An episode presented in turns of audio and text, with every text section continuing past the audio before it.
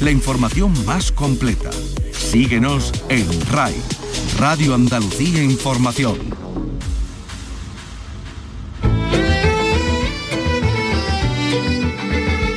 En RAI, Andalucía es cultura. Con Antonio Catón. Buenas tardes. La hija de Manuel Martín Cuenca pasa por el Festival de San Sebastián con nota. La película participada por Canal Sur ha protagonizado La Mañana, donde hoy, eh, este día, Johnny Depp va a recibir el premio Donosti. Enseguida vamos a hablar de este thriller dramático protagonizado por Javier Gutiérrez y eh, Patricia López Arnaiz y rodado en la Sierra de Jaén, que por cierto sale muy bien, dice el director. La provincia de Jaén sale maravillosa porque es maravillosa. Yo lo que hago es rendir tributo a la belleza. Ahora Manolo Bellido desde Donosti nos pone al día. Hoy hemos descubierto lo que podría ser un Rubens. El convento de Santo Ángel de Sevilla ha presentado hoy una tabla atribuida al maestro que ha recibido como donación por parte de, de, un coleccionista madrileño. Los expertos van a poder pasar a contemplar esta Virgen con el Niño San Juanito, que es una magnífica obra en cualquier caso y nosotros las vamos a conocer en profundidad.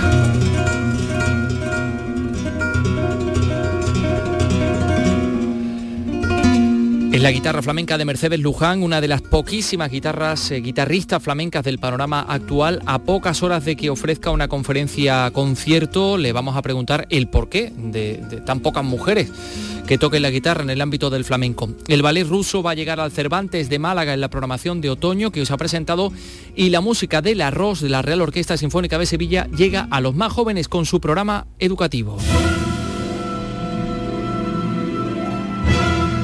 Jerónimo Mingorance, ¿qué tal? Buenas tardes.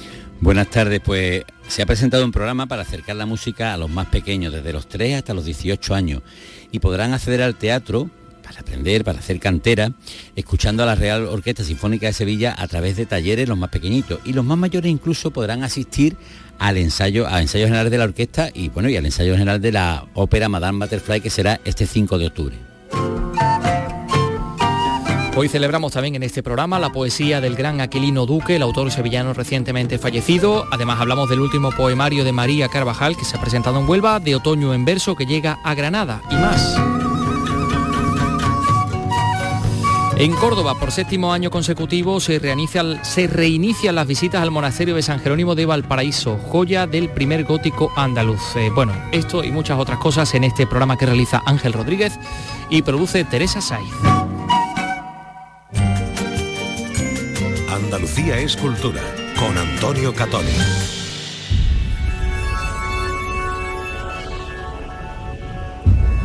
Irene se ha escapado. ¿Qué? Salió ayer y no ha vuelto. Quizá te esté buscando. Porque iba a querer hacer algo así. ¿Hiciste todo lo que te dije? Sí, maestro. ¿Tiraste el móvil? Sí. Bienvenida. Gracias. Anoche soñé con ella. Va a ser una niña. Es la hija participada por Canal Sur, grabada en Jaén, que ha pasado por el Festival de San Sebastián esta mañana. La historia de Irene, una chica de 15 años que vive en un centro de menores, que se ha quedado embarazada y que está decidida a cambiar de vida gracias a, uno de los educadores del centro, Javier, quien le ofrece vivir con él y con su mujer Adela en la casa que tienen en un paraje aislado de la sierra para que pueda llevar a buen término su embarazo, pero con una condición que acepte entregarles al bebé, a la hija que lleva en sus entrañas, cuando dé a luz. Este débil pacto puede verse comprometido cuando Irene empieza a sentir como suya esa vida que lleva en su interior.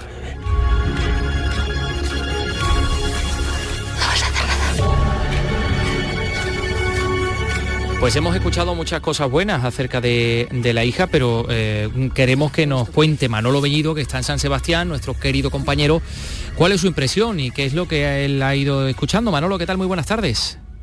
Hola Antonio, yo la he visto esta mañana muy temprano a las ocho y media en el pase de prensa. Ayer ya se vio en una función previa y esta noche será la película que se proyectará después del homenaje a Johnny Depp, a quien se va a entregar el premio Donostia. A mí me ha interesado muchísimo esta película, eh, película larga, eh, lenta, eh, no parsimoniosa, pero sí con un tono en el que el reposo es absolutamente necesario para desentrañar todo lo que quiere contar Manuel Martín Cuenca, que es mucho. Tú lo has significado bien en la sinopsis que acabas de exponer, pero la película no solamente habla mmm, de cómo unos una pareja que no tiene hijos, no puede tenerlos, se empeña en tener una descendencia a través de una tercera persona. Pero se habla sobre todo de la fuerza de la maternidad. En la película ocurren muchísimas cosas, eh, no voy a desvelar el final, eh, pero sí que eh, es, un, es una historia que conduce en cierto modo a la locura, a la locura de la obsesión por tener hijos, pero que también habla de la irresistible fuerza de la maternidad. Película muy bien rodada, muy bien interpretada, que nos descubre a un nuevo talento, Irene Víguez Filipidis, magnética en su interpretación, una chica casi todavía adolescente, es la que hace de madre de la menor que está en un centro eh, tutelar de menores, en donde precisamente eh, el protagonista de la película, Javier Gutiérrez, que trabaja allí como profesor, llega al acuerdo, la convence, ella es una niña, una menor, no sabe muy bien por dónde quiere orientar la vida, está desbordada, y Javier Gutiérrez eh, consigue, la convence para que ese, ese ser que lleva en sus entrañas al final eh, apartada del mundo, en una cabaña, en una casa en medio de la Sierra de Segura, eh, las villas y Cazorla, eh, pueda llevarse a cabo el parto. Pero hay una investigación policial, hay muchas cosas que ocurren en esta película que yo creo que merece ser vista con mucho interés y con mucho detenimiento. Se proyecta en la sesión oficial, Antonio, pero no va a competición, porque previamente previamente ya ha pasado por el Festival de Toronto. Sí, sí, sí. Bueno, y le queda eh, pasar por otros festivales, como nos ha contado el propio Martín Cuenca. En sala de cine se estrena el 26 de noviembre. Ahora tenemos todo un recorrido de festivales que seguimos después de San Sebastián por varios festivales más. Algunos se anunciarán la semana que viene y, y bueno, a finales de noviembre es el estreno en, en las salas pues eh, me llegan, tal como me lo has contado Manolo, ecos un poco lorquianos de, de, Yerma eh, y, luego, si a eso le unimos los maravillosos paisajes de la Sierra de, Segura, donde entiendo que la naturaleza forma parte un poco de la, de la trama también, ¿no? Eh, por supuesto. ¿cómo, es importante. Martín Cuenca ha dicho que la Sierra de Jaén ha salido como es, ¿no? Maravillosa, ¿no? Claro, es importante destacar y enfatizar esto que estás diciendo porque la película está rodada en, distintos momentos del año, en tres estaciones diferentes. Empieza en primavera, eh, justo al principio, corresponde con el principio del desarrollo de la historia. Hay un momento, unas tonalidades en donde renace la vida, hay como una confianza en lo que está pasando, todo parece puro. Pero la cosa se va complicando a medida que avanzan las estaciones y desemboca una cosa que metafóricamente se da con cierta frecuencia en el cine de Martín Cuenca, al final es la nieve la que tiene eh, el peso específico en el invierno, la nieve que, que, la cultura japonesa en cierto modo también representa y mm, simboliza la muerte. Eh, está muy, muy, muy bien eh, este aspecto cromático de la película y sobre todo el aprovechamiento de ese paisaje agreste maravilloso de la Sierra de Cazorla, Segura de las Villas, que como dice el propio Manuel Martín Cuenca, es bellísimo, pero también poco conocido en realidad por la gente, tanto de los andaluces como los que no son de aquí. Efectivamente. Bueno, pues eh, una joya que tenemos en Andalucía, la Sierra de Cazorla, Segura de las Villas, también creo que hay algunos planos en la sierra, en Sierra Mágina y también en, la ciudad de, Jaén, En Jaén capital. Me gustaría, me gustaría destacar también la, la, eh, excelente interpretación, el, papel estupendo que desarrolla eh, Juan Carlos Villanueva, un actor cordobés de teatro de toda la vida, maravilloso, lo hemos visto mucho en, series, en televisión, en Canal Sur en concreto, en, eh, también lo hemos visto en, películas de Alberto Rodríguez, con el propio Martín Cuenca eh, trabajó en el autor. Martín Cuenca me ha comentado que él se quedó con ganas de verlo, de, darle más papel y, esa satisfacción mm, lo ha podido, ese deseo lo ha podido satisfacer ahora y está eh, Juan Carlos Villanueva muy brillante en el papel de comisario enfermo, eh, con un mal que, lo lleva prácticamente a no tener fuerza y humaniza de una forma realmente impresionante el de un policía de provincia que tiene su digamos sus, costumbres, que tiene también sus obligaciones, que tiene eh, contacto con gente. Eh, no es el prototipo de agente, de superagente que estamos acostumbrados a ver en el cine, sino que es el policía de provincia eh, que tiene sus condicionamientos, pero que por encima de todo eh, Juan Carlos Villanueva dota a este personaje de una humanidad tremenda. Pues está bien que, dejes en reseña de, este papel de Juan Carlos Villanueva. Eh, Manolo Bellido, esta mañana yo, ojeando un periódico del grupo Jolie, me he encontrado con este titular. Es sobre el buen patrón. Aranoa y Bardén se ríen del empresariado español. Eh, y, lejos de, cuando uno ya lee el cuerpo de texto de la noticia, lo que eh, no, no es eh, una, un titular negativo hacia la película, sino todo lo contrario. habla de, las carcajadas que surgen en algunos momentos brillantes de esta, de esta película, del buen patrón que ha unido a, León de Aranoa y a, y a Javier Bardén. Ahí también ha estado Manolo Solo, ¿no? Pero bueno, ¿cuál ha sido tu impresión? Yo me lo he pasado en grande viendo esta película. Me parece que es uno de los grandes títulos de la edición de este año, la número 69, y yo creo que, esa lectura que tú has señalado es una lectura interesadísima, vamos, parcial a, más no poder. La película para nada se ríe del empresariado. Lo que sí hace es mostrarnos a un tipo de empresario que quizás ya está en desuso, que sea en cierto modo anacrónico, porque también lo que representa, el tipo de empresa que se representa no es la que existe actualmente. Ese, empresario que hemos visto muchas veces en nuestros pueblos, paternalista, que no sabe diferenciar entre lo privado y lo laboral, que se mete en, plan padrino, campechano, en la vida particular de sus empleados. Ese es el, empleado que representa, el patrón eh, que representa, Javier, Bardem. de una manera brillantísima. Mire, si te parece, eh, eh, vamos a escuchar a Fernando León de Aranoa, que tenemos aquí un sonido suyo. Los apadrina, entre comillas, ¿no? Actúa un poco, o piensa él, o quiere actuar como un padre para ellos, ¿no? Y por eso esa, esa cosa que hace de meterse un poco de más en sus vidas para intentar que todo les vaya bien, ¿no? Y erigirse ahí casi en consejero sentimental, personal. ¿Es reconocible, Manolo, ese, la figura en la que está inspirado el, el patrón?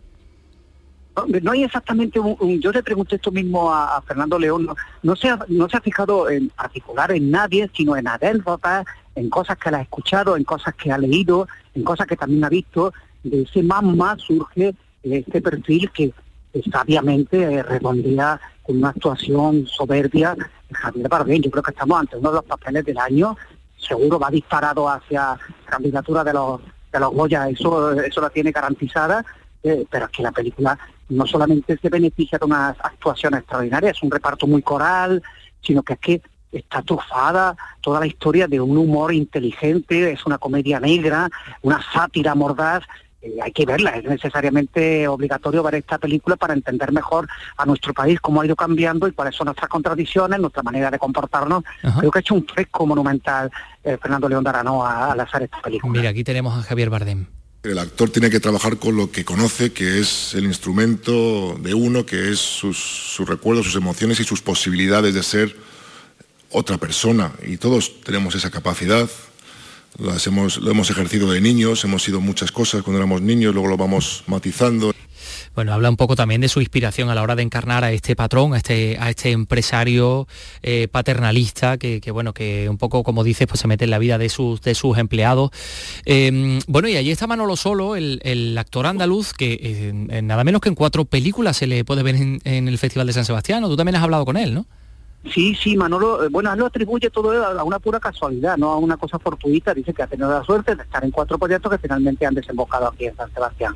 Hemos visto ya tres y además eh, va digamos que en progresión ascendente porque eh, sus primeros papeles que hemos visto aquí son más bien menuditos pero eh, ya en, el que tiene como miralles, miralles, hay que quedarse con ese personaje en El Buen Patrón, ya tiene una entidad, es importante, y luego vamos a verlo en La Fortuna mañana, la, la serie que ha hecho Alejandro Amenábar basándose en, en aquello, ¿no? Que tuvo su largo proceso judicial, el Odisei, ¿te acuerdas, no? Cuando eh, mm, se quedó en plan pirata con todo el tesoro, miles de monedas, de doblones de oro que habían estado durante muchos siglos en el fondo del mar después de, de, ser, de ser torpedeada la fragata Mercedes. La fragata Mercedes en la que viajaba Diego de Alvear, eh, mm, eh le ha cambiado los nombres, eh, Diego de Alvear es Diego de Alba y Cifuentes, y ahí mm, eh, otra vez Manolo Solo tiene un personaje muy interesante. Hay que ver esta serie, que, todavía va a tardar,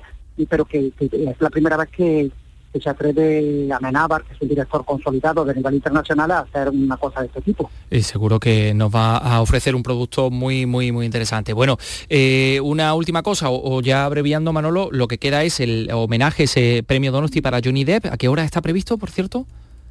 Pues esta noche, de, Johnny Depp ayer dio plantón, y estaba prevista su llegada a las 10 de la noche, avisó que no le daba tiempo a llegar porque había venido en avión hasta una localidad del sur de Francia eh, y de ahí en coche hacía el trayecto hasta San Sebastián, así que no llegó a tiempo, llegó de madrugada, así eh, los flashes, eh, las, digamos las impertinencias de los fotógrafos, pero esta mañana ya está por aquí, ya sabes que, como te comentaba el otro día, no se permite mm, el contacto del, público con los artistas, hay una distancia social, pero hay mucha gente aquí, estoy viendo ahora mismo en la puerta del Hotel María Cristina, la parte trasera, está esperando encontrarse con el ah, artista norteamericano. Ya lo, tienes a la vista ahora mismo, ¿no? Sí, sí, ahora mismo hay ahí bastante gente que está pendiente a ver si sale o no a comer.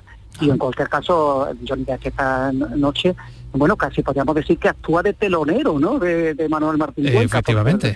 Recibe, primero el premio a él y luego se proyecta la película. Y luego se proyecta eh, de nuevo la, hija. ¿no? Oye, eh, pero él le ofrece algún tipo de rueda de prensa o... sí, sí, a las 5 está previsto un posado, una sesión de fotos y a las cinco y media hay una rueda de prensa que además ya sabes que su nombramiento, su designación como premio de Donostia ha venido envuelta en la polémica, hay un sector sobre todo de, de, colectivos feministas que, piensan que no es lo más adecuado en este momento. Bueno, pues querido Manolo Bellido, muchísimas gracias de nuevo por tu crónica y por tu visión de lo que está aconteciendo en San Sebastián. Que tengas un día estupendo, que sigas disfrutando y, nos lo cuentes. un abrazo.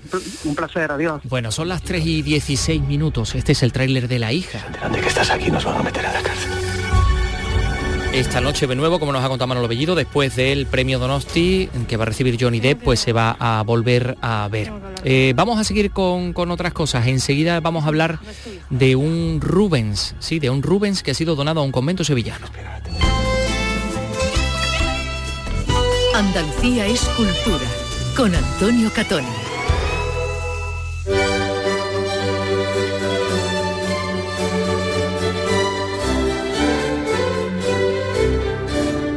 Pues no todos los días le regalan a uno un, Rubens. Bueno, esto ha pasado en el convento de Santo Ángel, que es un convento que tiene un patrimonio enorme, está ubicado en el centro de Sevilla. Ha recibido una donación, un cuadro y ahora hay numerosos especialistas que lo están analizando y que dicen, pues que todo apunta a que salió del taller del maestro Rubens. Estamos con el prior del convento de Santo Ángel, que además es historiador del arte y que se llama Fray Juan Dobado. Señor Dobado, ¿qué tal? Muy buenas tardes. Muy buenas tardes. Bueno, ¿cómo llega este cuadro a, ustedes? Em, pues bueno, ha sido, forma parte de un conjunto de donaciones y restauraciones que hemos presentado a las 12 en el Museo del Santo Ángel. Bueno, pues la historia es un poco así como muy curiosa, ¿no? Porque siempre recibimos diferentes donaciones, tanto de escultura, de libros, eh, de pintura. Y entre esas donaciones pues nos ha venido procedente de una colección particular de Madrid. Claro, a través de conocidos, los coleccionistas quieren permanecer en anonimato, los donantes, ¿no? Pero sí que le hacía ilusión donarnos una obra. Me dicen que es una Virgen con el Niño, con San Juanito, que es muy bonito, que es una tabla mm, que a veces de escuela flamenca, tal, tal. Claro, cuando a mí me llegan las primeras fotografías, claro, yo me quedo perplejo, ¿no? De, de la belleza de la pintura, ¿no? Se enciende la campana, ¿no? Claro, es que cualquiera que ve la fotografía del rostro de la Virgen, evidentemente pues le lleva a la mano de, del maestro por antonomasia del barroco a Pedro Pablo Rubens. Estamos hablando de una Virgen con niño y, San Juanito que se ha presentado, bueno, se ha presentado hoy en el templo de, Santo Ángel. Ahí ha estado Benito Navarrete, también historiador, gestor cultural, y él también apunta a la misma dirección, a Rubens. Claro, estamos viendo, mm, pienso que todos van a ser muy prudentes. Mm, y de hecho, el ambiente general, bueno, que es una obra de su taller, que necesitará análisis, la composición de la tabla es muy curiosa, el cuadro se puede ver por delante y por detrás, para que se vea que la tabla es original, y no se, no se le ha tocado nada, está tal cual.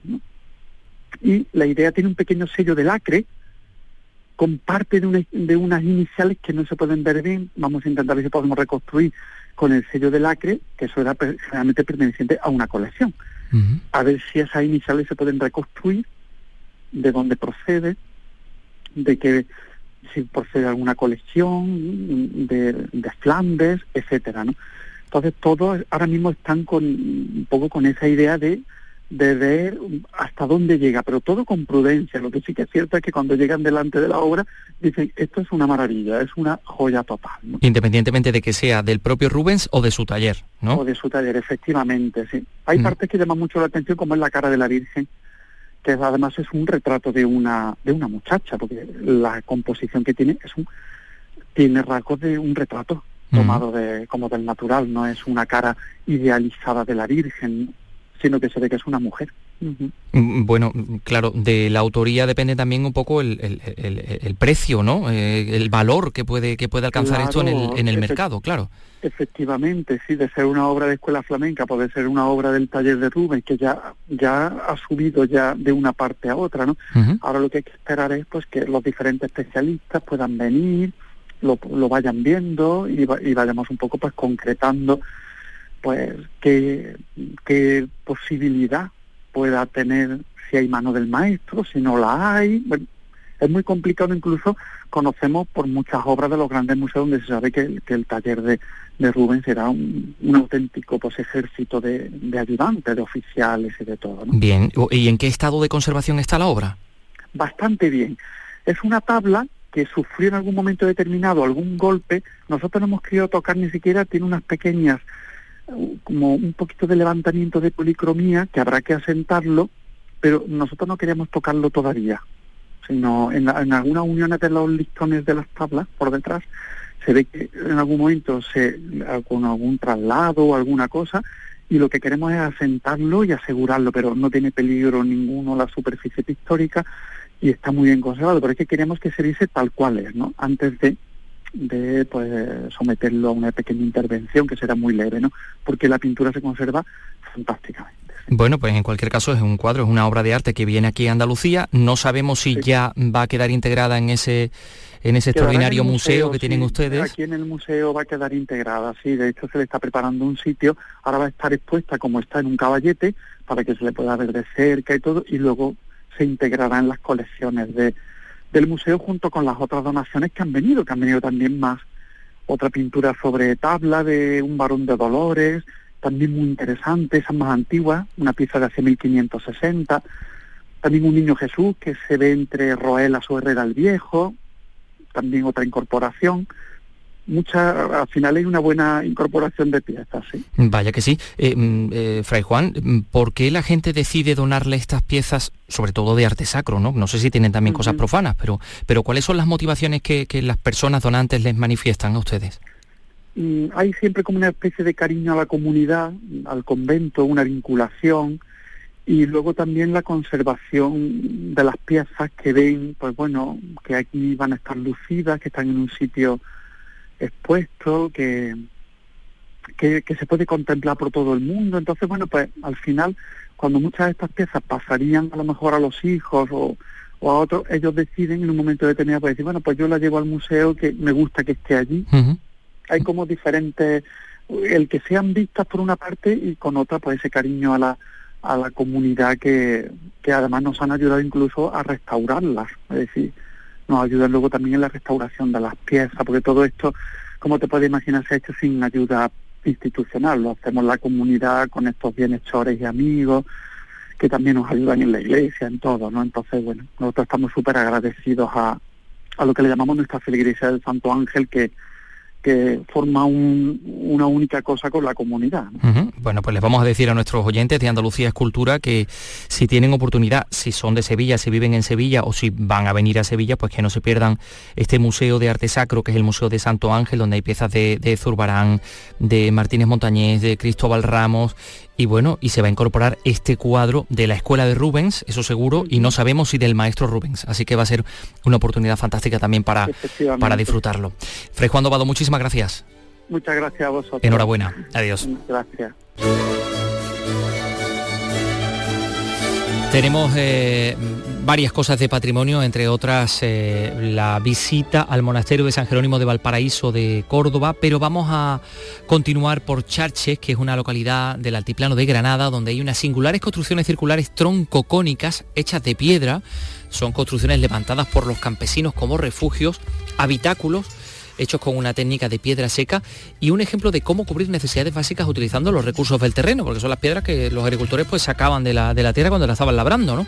Ahora se están estudiando y se están catalogando con la intención de protegerlas. En Granada nos lo cuenta Susana Escudero. Se conservan todavía unas 20 construcciones en los secanos próximos a Charches, localidad situada a los pies de la Sierra de Baza, perteneciente al municipio de Valle de Zalaví.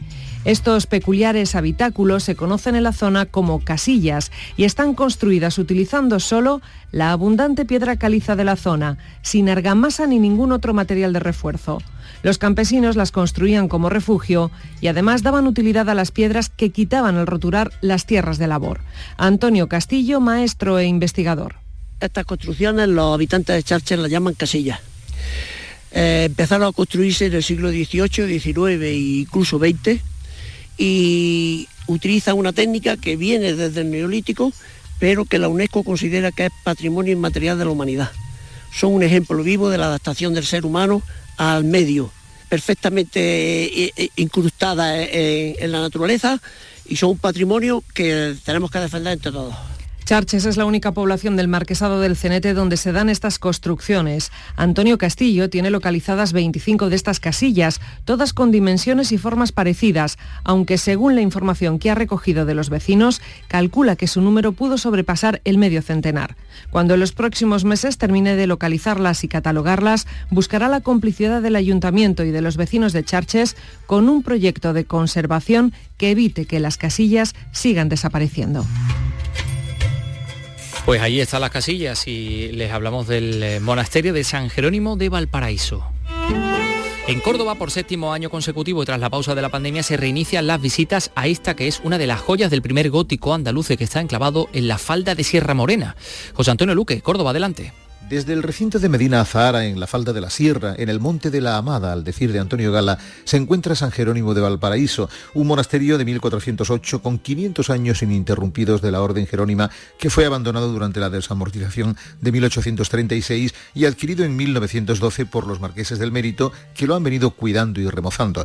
Rafael Jaén es el gerente de Monteparaíso. Pues por dentro es, brutal, es, es una joya para, para Córdoba porque estamos hablando del primer gótico andaluz, un gótico eh, puro, con una ampliación que se hizo a final del 18 y que fue 500 años eh, monasterio jerónimo de manera ininterrumpida. Durante ocho sábados, a partir del 25 de septiembre, se han organizado dos visitas semanales en 16 grupos guiados por voluntarios de los amigos de Medina Azahara, en los que podrán participar unas 400 personas que lo soliciten a la Junta de Andalucía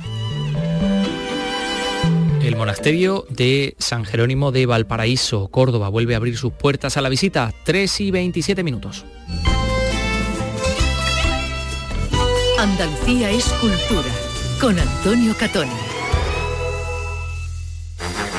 Todos los días hay fútbol. Viernes, sábado, domingo, lunes, martes. Y este miércoles no va a ser menos. Jornada de Liga Intersemanal en Primera División. Desde el Sánchez Pizjuán, Sevilla, Valencia. Y atención especial al Real Madrid Mallorca. Síguenos en la gran jugada de RAI. Este miércoles desde las 7 y cuarto de la tarde con Antonio Rengel. RAI. Radio Andalucía Información. Síguenos también en Twitter. Arroba Escultura RAI. Corrientes 348, segundo piso ascensor. No hay porteros ni vecinos, adentro cóctel y amor. Pisito. Jerónimo Mingoranza, ¿a ti te gusta el tango? Pues sí, tuve oportunidad de verlo muy cerquita en el Café Tortoni, que es el que vamos los guiris en Buenos Aires. Pero bailarlo no, ¿no? Eh, hombre, bailarlo tú sabes. Si pone a bailar ya lo baila todo, pero que... Eh, ya, ya te veo, ya.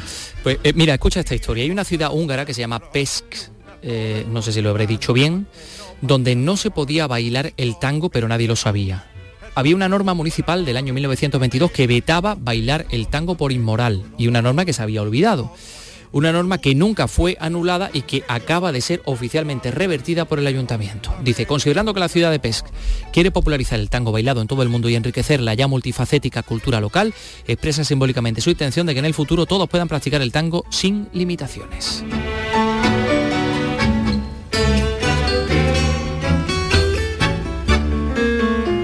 Bueno, pues nada, así que los 140.000 habitantes de esta ciudad húngara ya pueden bailar el tango sin ningún tipo de miedo a, que, les, a que les multen.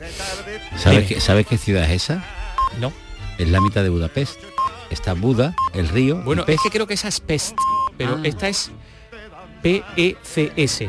Ah, con pues- acento en la E, o sea que... Yo por- es que claro, ya No, ahí esta- esta es no la he leído. Esta es, esta es otra, es una ciudad, es una ciudad también de Hungría, pero, pero en fin, es, es otra. Eh, Jerónimo está aquí para hablarnos de un proyecto de eh, enseñanza de la música, de acercar la música a los escolares, la música de la Real Orquesta Sinfónica de Sevilla, pero antes queremos que ustedes conozcan eh, la programación de los teatros municipales de Málaga, que bueno, pues eh, durante este otoño programan para todos los públicos con aforos al 100%. Hay 18 espectáculos de danza, la ópera La Cenicienta para el público infantil y además David Bisbal, mm, David va a estar también aquí en, en los teatros municipales cuyo emblema es el Teatro Cervantes, evidentemente. Rosa Rico, cuéntanos.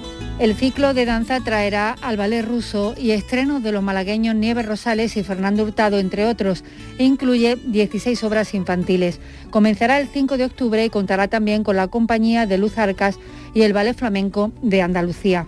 En noviembre llegarán el Festival de Jazz, el programa de abono de la Orquesta Filarmónica y la nueva gala de Tuto Puccini. La concejala de Cultura de Málaga, Noelia Losada, se ha mostrado emocionada por esta programación. alzar el telón, el reencuentro en la cultura, nunca lo hemos dejado. No me canso de reiterar la valentía con la que el equipo y Juan Antonio Vigara a la cabeza han mantenido el alto la bandera de la cultura aquí en Málaga, contra viento y marea. Y, y bueno, sí que es cierto que tenemos pues una alegría general hoy. Estos aforos al 100%. En diciembre llegará María Toledo, Pepe Villuela y el espectáculo de David Bisbal, Filarmónico. Y en Navidades será el momento para las fiestas flamencas con Estrella Morente y los bailadores Antonio de Verónica y Saray Cortés. Las entradas para los primeros espectáculos ya están a la venta con los aforos completos, excepto el paraíso del Teatro Cervantes. Bueno, pues es la programación del Teatro Cervantes, de los teatros municipales malagueños y aquí está la programación educativa de la Real Orquesta Sinfónica de Sevilla, que yo creo, eh, Jerónimo, que es la única orquesta sinfónica en Andalucía que tiene un programa educativo de esta, entidad, ¿no? Lo organiza la Real Orquesta Sinfónica de Sevilla y el Teatro de la Maestranza. He estado hablando con Javier Menéndez, que es el director del Teatro de la Maestranza, y con Pedro Vázquez, que es el director de la Real Orquesta Sinfónica de Sevilla, y los he visto muy ilusionados los dos. Y a mí me han contagiado la ilusión. Es decir, están captando cantera, bueno, una manera de decirlo, pero lo que están haciendo es abriendo el teatro y la orquesta a todos los niños desde los 3 hasta los 18 años, con posibilidad de ir, por ejemplo, a- el 5 de octubre al, mm, ensayo general de la ópera Madame Butterfly, ni más ni menos. Vaya, vaya, vaya, pues es algo, es algo muy interesante. Creo que es la segunda iniciativa, el segundo año que se lleva a cabo este proyecto. Pero este año son 50, 50 mm, cosas que va a haber, desde talleres... o sea que por- va creciendo, ¿no? La... desde talleres por la mañana donde los niños ven las marionetas en, el- en el- en el- en los, talleres del teatro y después van, se sientan como público y ven todo eso que han visto antes, pues ya lo ven haciéndose la obra con, con música, con actores, en fin. Bueno, pues vamos a escuchar eh, a las personas que te has encontrado y que te han contado esta iniciativa en el Teatro de la Maestranza.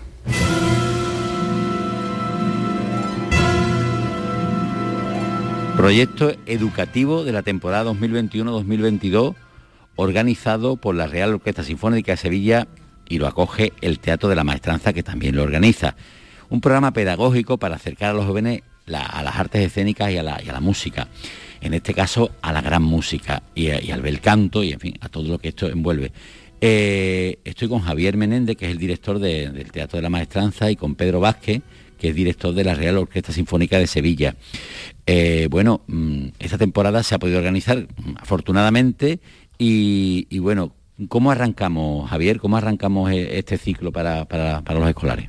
Bueno, primero con muchísima ilusión, ¿no? Porque acabamos de, tener la noticia muy recientemente de la posibilidad de disponer del 100% del aforo y yo creo que eso para todos pues es un, motivo de grandísima satisfacción porque supone el poder recibir a muchísimos más alumnos, ¿no? Y a muchísima más gente en nuestro, en nuestro escenario. Empezamos el día 5 de octubre con el ensayo general de Madame Butterfly que mm, eh, vendrán pues alrededor de 500 alumnos más o menos de, de algunos centros educativos y, y, bueno, luego hay un montón más de, actividades que tienen que ver tanto con las artes escénicas como, como con, la música sinfónica directamente y, dirigidas a, un público muy variado. ¿no? Pedro y yo cuando, cuando empezamos a hablar de, este proyecto teníamos muy claro que tenía que abarcar un poco pues, eh, un, amplio margen de edad, ¿no? desde, desde críos de tres años pues, pues hasta gente ya de bachiller. ¿no?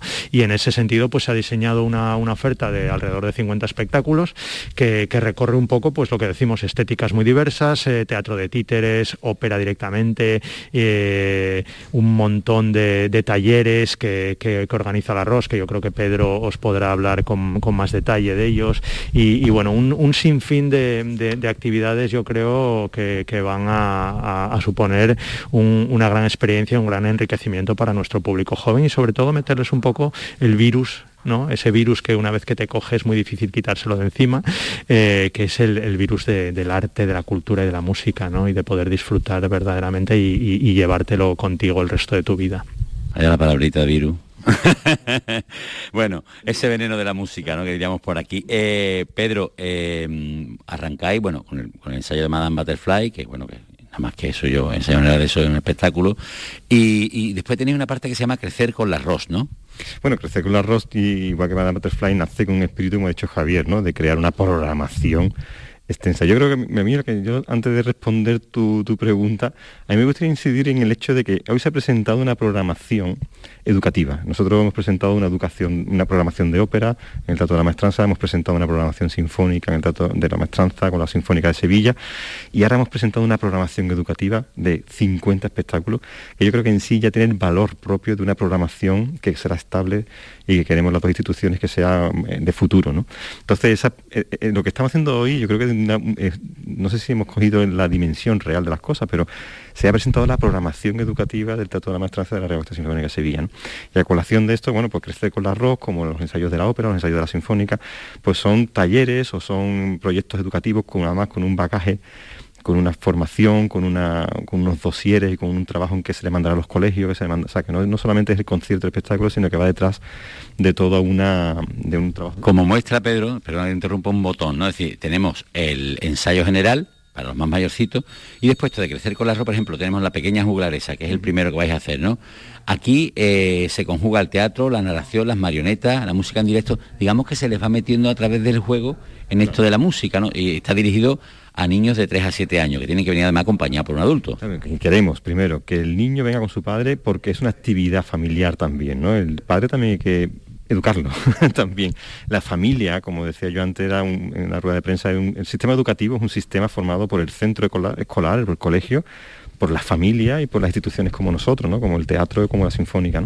Entonces, eh, eh, Crecer con la arroz incide en el trabajo con la familia, incide en los niños más pequeñitos y incide en que la sinfónica, la música va ligada al teatro, a los títeres, a las marionetas y a los cuentos, ¿no? Y que la música es maravillosa y una historia a contar de por vida, como decía Javier, ¿no? Un virus, es un veneno. Déjalo, déjalo en veneno. El veneno suena peor todavía que el No, el veneno muda aquí. Se tiene el veneno de la música o tiene el veneno de los toros, eso ya no se le quita. Bueno, ese veneno mm, positivo.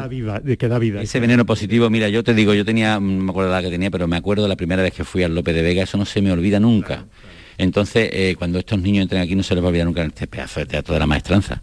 Mira, eh, yo tengo una experiencia, y yo creo que todos nosotros tenemos una experiencia gloriosa en ese sentido, que es incluso antes de que empiece el espectáculo, que tú dices, el hecho en sí de acceder a la sala y de que ellos se encuentran en un espacio que no han visto en su vida, un espacio enorme, lleno de butacas, con un escenario ahí delante y a lo mejor 80 músicos o una escenografía plantada y no saben muy bien lo que se, la experiencia que van a vivir. Cuando se apaga la luz, siempre hay como una especie de uh, y luego el silencio sepulcral son un público muy, muy silencioso, muy respetuoso y, muy disfrutón también. Realmente se lo pasan realmente bien. ¿eh? Y aunque hagas espectáculos que de inicio dices tú, yo no sé si esto será para, para, para críos o no. Nosotros el año pasado cuando hicimos Carmen, por ejemplo, pues te, das cuenta de que cualquier tipo de espectáculo, si está bien hecho, lo aprecian y lo disfrutan y les enriquece de una manera...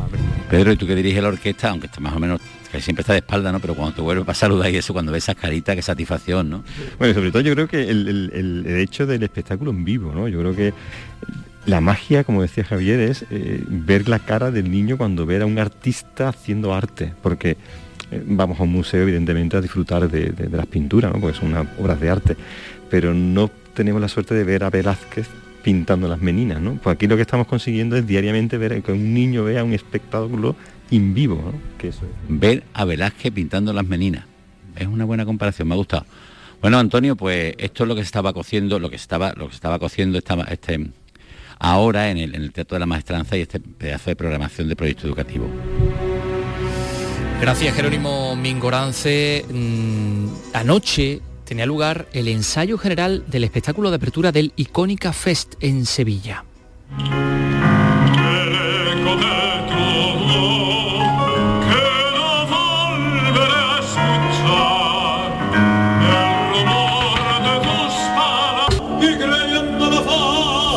Ahí está Josep Carreras, eh, que junto a Sara Varas abren esta primera edición de un festival, de un festival boutique. Van a pasar por la Plaza de España de Sevilla, pues artistas como Rosario Flores, Zucchero, One Republic, los eh, Gypsy Kings, eh, Mónica Naranjo, Rafael, Carla Bruni, en fin, un montón de un montón de gente, también los sevillanos SFDK.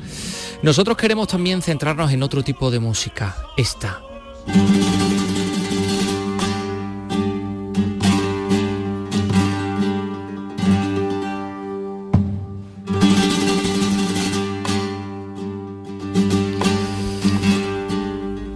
Es la guitarra de Mercedes Luján. Muy pocas mujeres tocan la guitarra flamenca y una de ellas es la murciana Mercedes Luján, que vivió con el flamenco desde que nació en una casa donde siempre había una guitarra. Natural de Lorca, eh, eh, su último trabajo es eh, Ahora o Nunca y esta tarde participa en Encuentros Mujeres Valientes. Eh, bueno, pues va a hablar de su trayectoria profesional y vital y va a ofrecer una pequeña actuación en directo en la Fundación, Fundación Valentín de Madreaga de Sevilla. Eso va a ser a partir de las siete y media. Pero en estos momentos está con nosotros Mercedes, Mercedes Luján. ¿Qué tal? Buenas tardes. Muy buenas tardes. Bueno, ¿y por qué? ¿Por, por qué tan pocas mujeres en la guitarra flamenca? Pues eso quisiera saber yo, la verdad. ¿Por qué tan pocas mujeres en la guitarra flamenca? Es que la verdad es que siempre se le ha siempre se le ha achacado a que, era un mundo de hombres, ¿no? Y bueno, la verdad es que yo he descubierto también hace poquito que estaba indagando que los antiguos cafés cantantes, la, las guitarras que acompañaban al cante eran mujeres. En lo que eran los antiguos cafés cantantes, lo, que, lo que predecía, o sea, lo anterior a, a los tablaos flamencos que hoy en día conocemos. Entonces, no sé, por lo visto, esto fue algo que, durante una etapa se, se dio mal o se prohibió o no sé, estaba mal visto y se dejó de hacer, pero antiguamente se hacía y hoy en día se sigue haciendo. Entonces, no, la verdad es que no sé por qué tan poquita.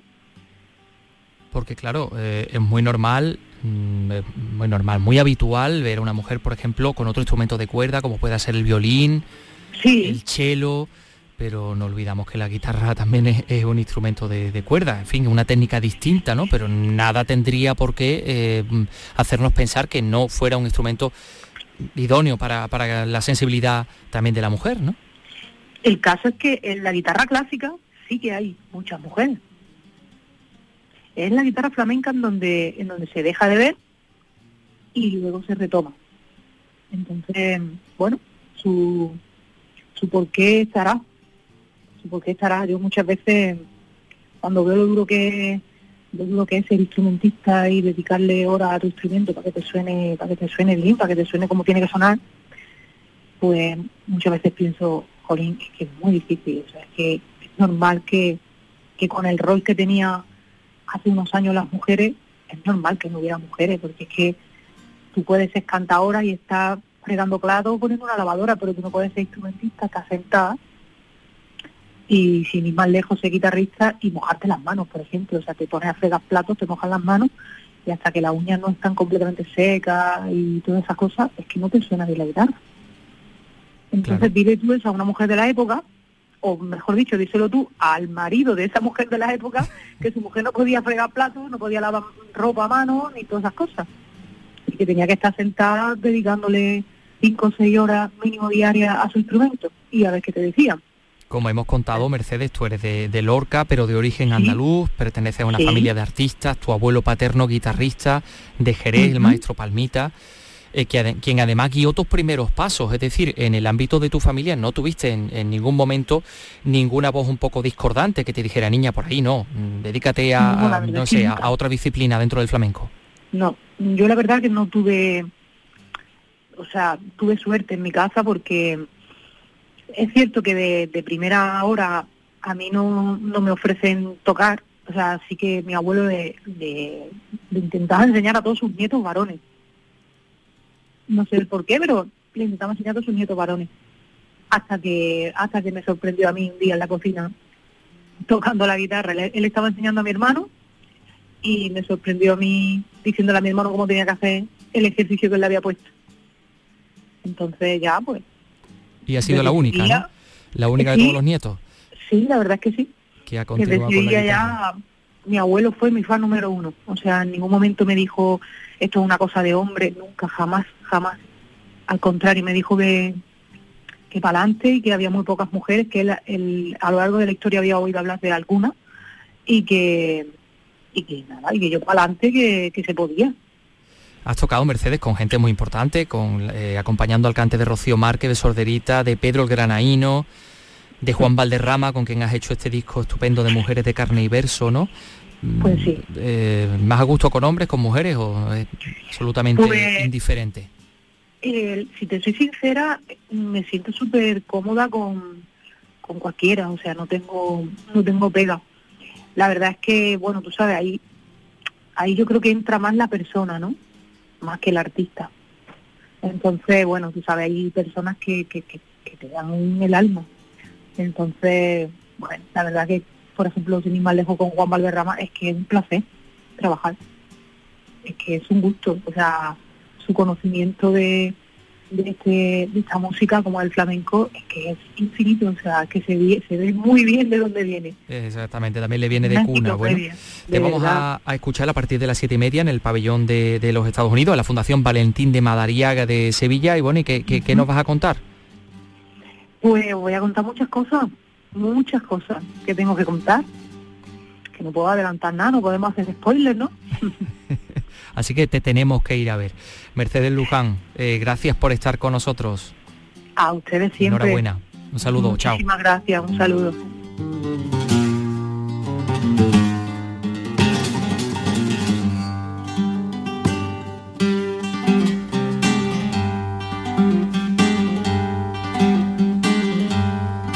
está Mercedes Luján con su guitarra. Son las 3 y 47 minutos. Enseguida escuchamos la poesía de Aquilino Duque.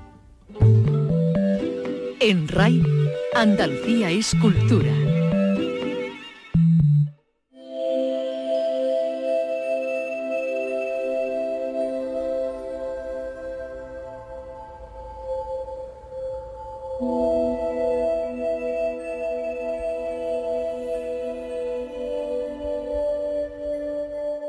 Paso el tiempo leyendo y haciendo solitarios, viendo películas antiguas, jugando al toro con las musarañas, con la idea de que los versos que he de escribir aún se escriban ellos solos, mientras duermo la siesta, por ejemplo. Fueron malos mis años de alimaña errabunda, me dejaron secuelas en el alma. Luego he tratado de que lo que quería para todo el país, para toda la tierra, fuera al menos posible en unos pocos metros a la redonda. Aquilino Duque, eh, el escritor cosmopolita, uno de los poetas esenciales de las letras sevillanas, fallecía el pasado sábado a los 90 eh, años. La muerte le sorprendió eh, este mes de septiembre como vaticinaba cuando era muy joven en un poema, Elegía Andaluza, incluido en su primer libro Calle de la Luna, donde decía, sé que cuando me muera, que será cualquier día de fines de verano, en fin, pues le eh, sobrevive una obra que, lo sitúa como uno de los grandes escritores andaluces fundamentales de la segunda mitad del siglo XX. Un escritor que ha escrito cosas como, como esta maravilla de re rústica.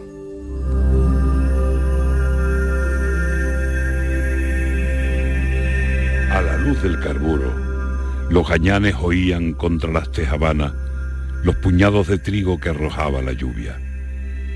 La arpillera el esparto, los costales de grano transminaban su olor reseco y polvoriento, deformando las sombras chinescas que el carburo recortaba en los muros encalados.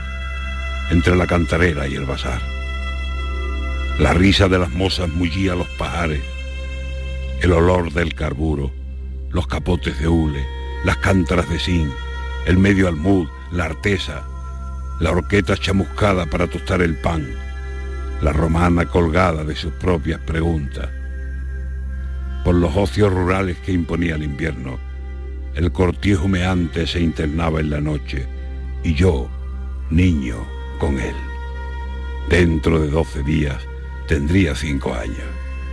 Las canciones de moda me llegaban a ráfagas desde la carretera, galopa y corta el viento, y en ella el caballo blanco aquel de mi padre.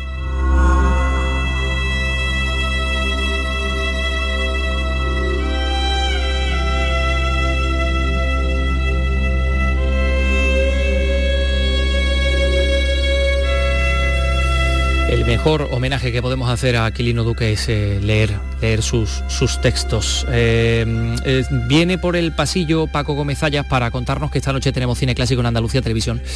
Pero vamos a aprovechar este tiempo para hablar de cosas un poquito más prosaicas, sí. Porque la Junta ha invertido durante este año y el anterior, durante 2020-2021, un millón de euros en la línea de ayudas a los municipios mm, para que compraran libros en librerías locales destinados a las bibliotecas de cada localidad. ¿no? En las dos ediciones han conseguido 260 subvenciones, se han concedido, perdón. Y bueno, la consejera de Cultura, Patricia del Pozo, ha valorado que Andalucía lidere en estos momentos la apertura cultural de España.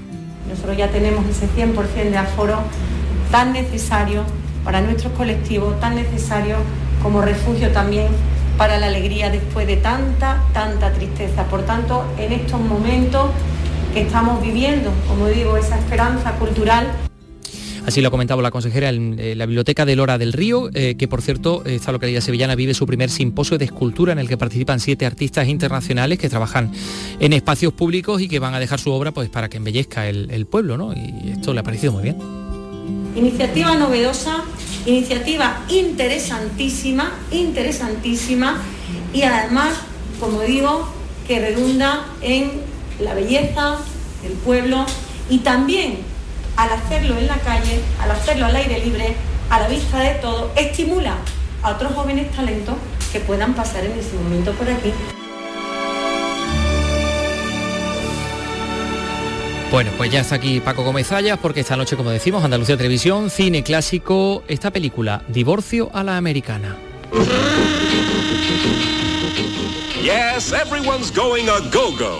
Here comes a way out threesome to make wedding bells peal with laughter. Esta noche tenemos en Andalucía Televisión el gustazo, el placer de poder ver cine y, no cine, cualquier cine, sino, sino una película, un peliculón, efectivamente, porque a eso nos tiene acostumbrados esta cadena, a eso nos tiene acostumbrado también nuestro querido Paco Gómez que se ha venido otra vez aquí esta tarde, que hace ya tiempo que no le ponemos el camello, pero le está eh, entrando ya, por, su propio pie. En este hoy ya aquí en, en esta semana yo ya me he habituado a venir a pie. Oye, divorcio a la americana es lo que podemos ver hoy, lo está estamos escuchando eh, esta película del año 1965. Mm, hombre, mm, verás, aquí hay estrellas muy importantes. Aquí está Francina Dean Martin, Deborah Kerr, Sí, ¿no? sí, e, es curioso, Débora, que a pesar del aspecto así un poco remilgado y a pesar de un cierto aire eh, como intenso, como más propio al dramatismo, la verdad es que fue muy buena comediante e hizo bastantes comedias. Pero es posible que, bueno, se la recuerde más por otro tipo de películas. También es verdad que hizo mucho film de aventuras. Eh, bueno, yo creo que era una actriz dúctil y una gran profesional. Y en cuanto a los otros dos, pues con los otros dos ah, eh, yo tengo una relación porque realmente cuando se separan hacen muy buenas películas, incluso muy buenas interpretaciones. Pero, juntos. Cuando se junta todo este grupito que lo que se llamó el Rat Pack, bueno, eso fue una cosa que le dijo Loren Bacall, que dijo sois un atajo de ratas, un día que estaba ella inspirada, y entonces pues ya se quedaron con ese nombre. La manada de eh, ratas. Eh, sí, pues la, la manada de ratas la verdad es que lo que iban era divertirse.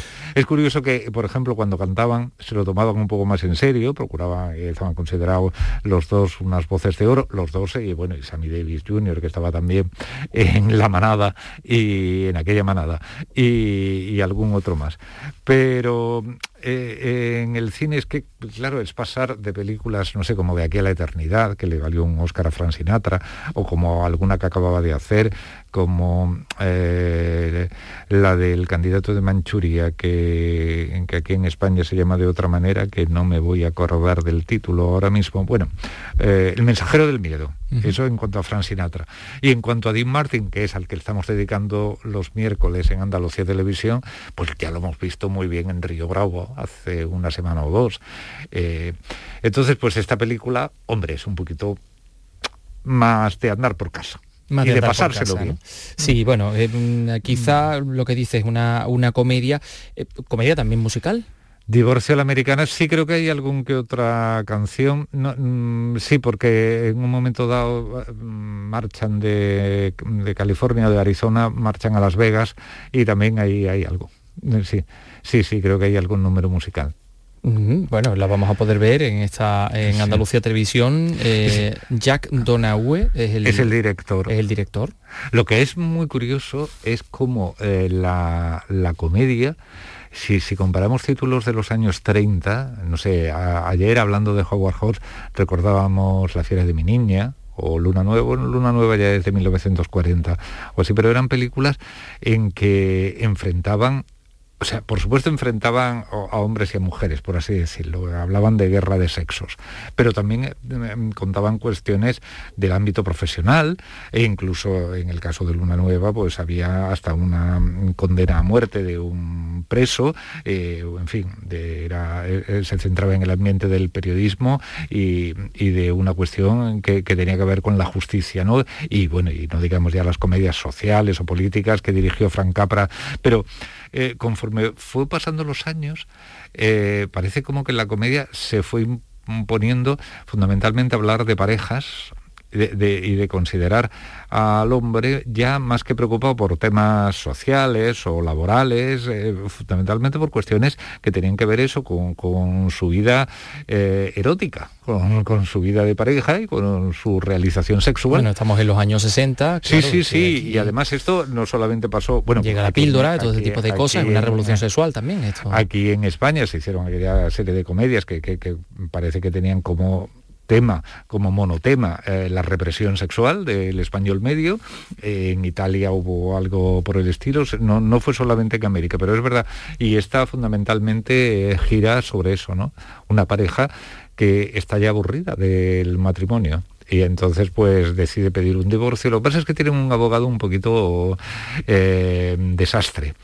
Y lo que hace es que los divorcia sin divorciarnos y luego los quiere volver a casar otra vez sin tener los papeles suficientes para ellos y mientras tanto hay una posibilidad, vamos a dejar algo para los que vean la película esta noche, esta noche de esa escapada a Las Vegas de la mujer con el mejor amigo del hombre.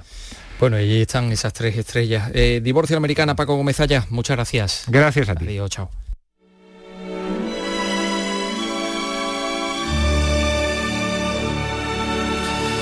Qué cantidad de cosas que hemos tenido en este programa que va tocando a su fin. Hemos arrancado con La hija, la película participada por Canal Sur, esa película grabada en Jaén, que se ha estrenado en el Festival de San Sebastián. Eh, el film de Manuel Martín Cuenca, al que pone música nada más y nada menos que Vetusta Morla. Santos que arden, ruido de sables, ya no devuelve el reflejo tu estanque todos al nido, pían las madres, llega la noche y viene con hambre, reina de las... Pues con este tema les vamos a dejar hasta mañana. Eh, volveremos en, eh, en, este programa, volveremos a RAI a las 3 de la tarde. Andalucía es cultura, no lo olviden. Y además, díganlo, díganlo y escúchenlo a cualquier hora también en canalsur.es, que también es, es posible, o la retransmisión de madrugada. Lo dicho, hasta mañana, adiós.